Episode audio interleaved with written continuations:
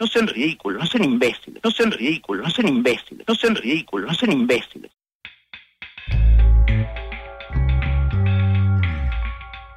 Bienvenidos a un nuevo podcast del Observador. Soy Carolina de Lisa y el tema de hoy es Luis Almagro. ¿Es un panqueque?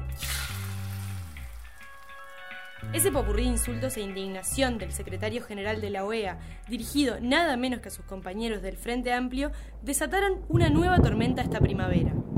Se trata de turbulencias pasajeras, como la de Manini Ríos de la semana pasada, que no dejan nada de fondo. Pero, ¿quién es Luis Almagro? ¿Por qué Venezuela es un problema tan grande?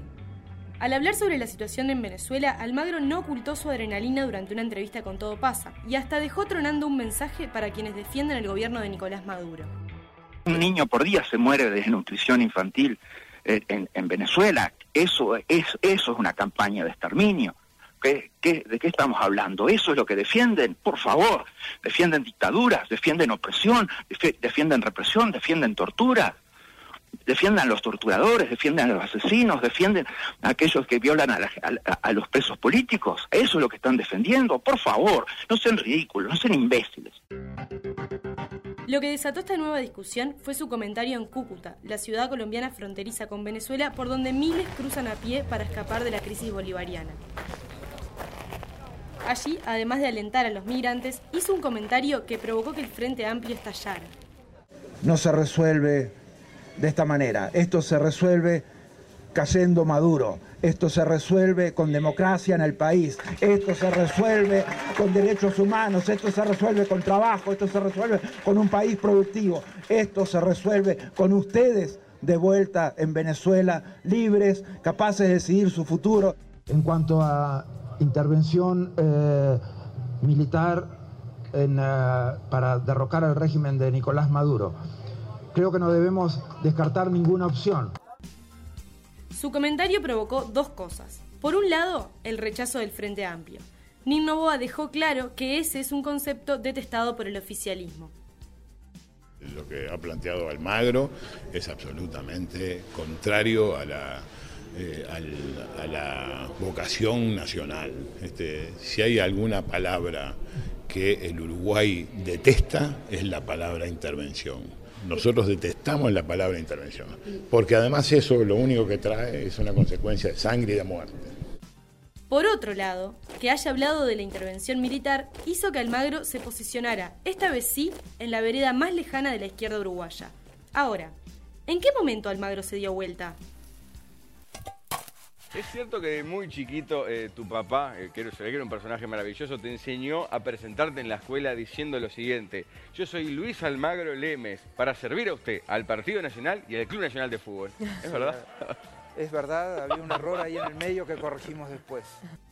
Como contó en esta entrevista con Sonríe en 2013, Almagro integró el Partido Nacional hasta 1999 cuando, como dijo él, corrigió su error y se pasó del Movimiento Nacional de Rocha al MPP, uno de los sectores más a la izquierda dentro del Frente Amplio. Para ese cambio, él tuvo una explicación. El Movimiento Nacional de Rocha en esa campaña del 89, que fue la que específicamente milité más anteriormente, tenía muchas cosas que, que después vinieron hacia mí con, a través del Frente Amplio, que fueron, ah, creo que fue la última vez que en una campaña electoral se habló de la reforma agraria, eh, se empezó a hablar del impuesto a la renta, se hablaba de la extranjerización de la tierra, o sea, teníamos conceptos que después el Frente Amplio vino y, los, eh, este, los asimiló y con eso me asimiló a mí también. En el gobierno de José Mujica, entre 2010 y 2015, Almagro fue ministro de Relaciones Exteriores y le tocó alinearse al gobierno en su postura con respecto a la situación de otros países. Y ese es uno de los motivos por el cual en la izquierda le pasan factura. Óscar Andrade, electo como diputado del Partido Comunista y uno de los posibles precandidatos a la presidencia, se lo reprochó en entrevista con En Perspectiva. Almagro es un, gran cínico, ¿no? Cualquiera que conoció a Almagro al frente de la Cancillería, era frecuente Almagro participar en la Embajada de Cuba o en la Embajada de Venezuela en nuestro país, argumentando calurosamente acerca de la necesidad de fortalecer los vínculos del Uruguay con, Venezuela y con Cuba y, de la necesidad que tiene Uruguay de, mejorar las relaciones con la isla, con Cuba en particular, ¿no? El matiz en el discurso de Almagro es claro. Cuando era canciller, celebró la reunión entre el presidente José Mujica y su par cubano Raúl Castro. Una reunión con una importante dimensión histórica.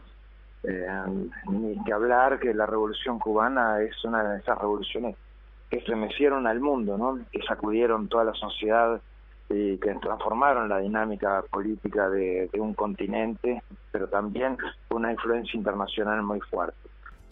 A las acusaciones de Panqueque ya había respondido antes, en una entrevista con El Observador en 2016, en la que, después de reírse por el término, defendió la coherencia de sus decisiones.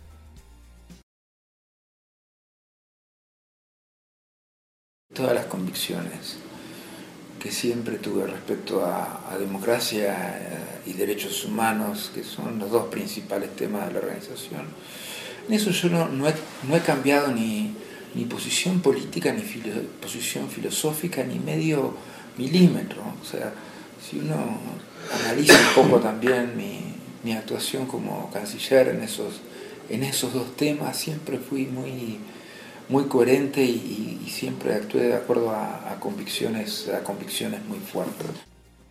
Cuando terminó su mandato se fue a la OEA, donde, como él mismo reconoció, la popularidad de Mujica fue clave para impulsarlo como secretario general. Esa es otra de las críticas que recibió Almagro de parte del diputado comunista, que lo trató de usar al expresidente para catapultarse políticamente. En el momento en que Almagro aparece como un un diplomático de carrera y se pone bajo el ala de Mujica, su opinión sobre estos temas en materia internacional claramente eh, solo buscaban una cosa, que era utilizar el prestigio internacional de Mujica para obtener los votos para escalar a nivel internacional. Eso transforma en un gran cínico, o sea, lo que, de algo que no puede hablar Almagro es de valores. En 2015, cuando Almagro ya empezaba a mostrarse como uno de los grandes detractores del gobierno de Venezuela, Mujica le escribió una carta de despedida. Luis, sabes que siempre te apoyé y promoví. Sabes que tácitamente respaldé tu candidatura para la OEA. Lamento que los hechos reiteradamente me demuestren que estaba equivocado. Entiendo que sin decírmelo me dijiste adiós. Lamento el rumbo por el que enfilaste y lo sé irreversible. Por eso ahora formalmente te digo adiós. Hasta acá parece no haber problema, porque Almagro sigue en la OEA y lejos de la realidad uruguaya. Sin embargo, durante la entrevista con el Observador en 2016, el ex canciller ya mostraba intenciones de volver a aparecer en la política del país.